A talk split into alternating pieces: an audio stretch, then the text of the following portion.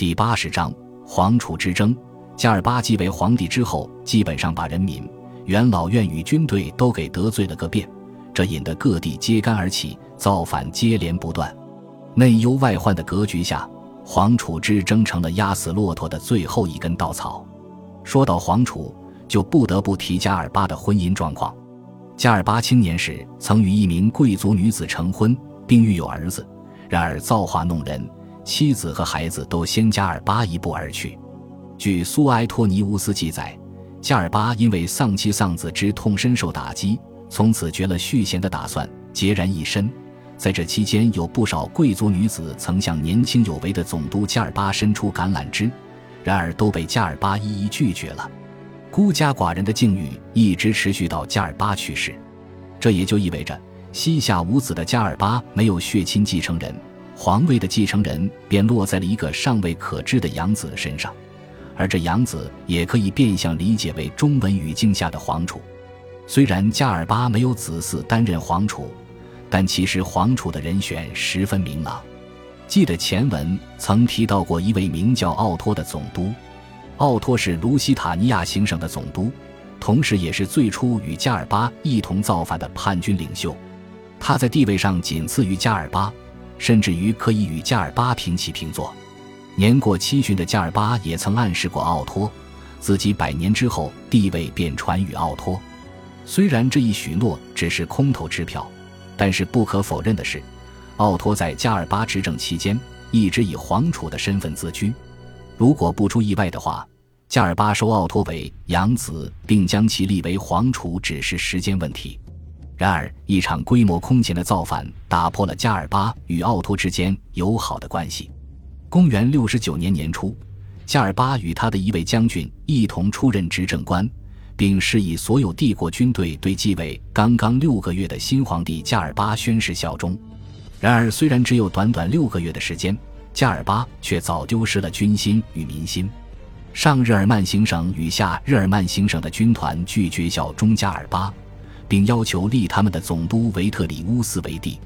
这两个行省的军团是所有罗马帝国行省中最为精锐的部队，他们常年驻扎边疆与侵扰的日耳曼人作战。许多前文所提及的名将，包括第二任皇帝提比略、卡利古拉的父亲日耳曼尼库斯，都曾担任过该行省的总督。为此，加尔巴不得不调整皇储人选。然而，要立维特里乌斯为皇储，显然已经为时太晚。维特里乌斯已经被军队黄袍加身，箭在弦上，蓄势待发。但是奥托的军队与势力又不足以去安抚日耳曼行省的军队，为此加尔巴出了一个昏着。或许是受共和国传统的影响，或许加尔巴依然活在乌大维时期所创建的理想奥古斯都的期望之下。他天真的认为，有能力、有才干。得民心且受人尊敬的贵族才有资格担任第一公民与奥古斯都。加尔巴或许认为，受人尊敬的人君自然会迎来天下人的拥戴。这其实与乌大维创建奥古斯都这一头衔时所营造的宣传效应十分相似。不过，这只是奥古斯都头衔的外衣，最终决定皇权归属的并不是人品与能力，而是军队。可叹的是。年过七旬的老贵族加尔巴似乎并没有意识到这一点，又或许他对罗马人与元老院还抱有幻想。从立储要立贤的角度出发，现在的皇储候选人奥托便十分德不配位。他为人卑劣，睚眦必报，且喜欢滥权，世人皆知。或许是在这样的思维下，得知维特里乌斯造反。并自知不敌的加尔巴毅然放弃了自己的军事盟友奥托，选择了受人尊敬、名声远扬、家世显赫的年轻议员利西亚尼努斯为继承人，并将其收为养子，意在通过利西亚尼努斯来获取人心，减少维特里乌斯的支持者，巩固自己的地位。据苏埃托尼乌斯记载，利西亚尼努斯有着高尚的品德、贵族的出身，并且深受元老院的爱戴。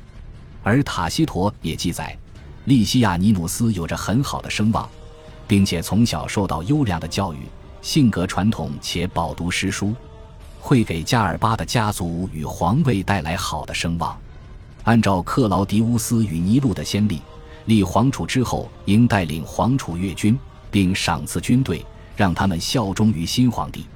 然而，加尔巴又犯了与之前同样的错误，他仅仅只是带着利西亚尼努斯在军中走了个场子，对于赏赐一事再度只字未提。既想让军队卖命，又不给予军队好处，加尔巴又一次给士兵哗变创造了机会。感谢您的收听，喜欢别忘了订阅加关注，主页有更多精彩内容。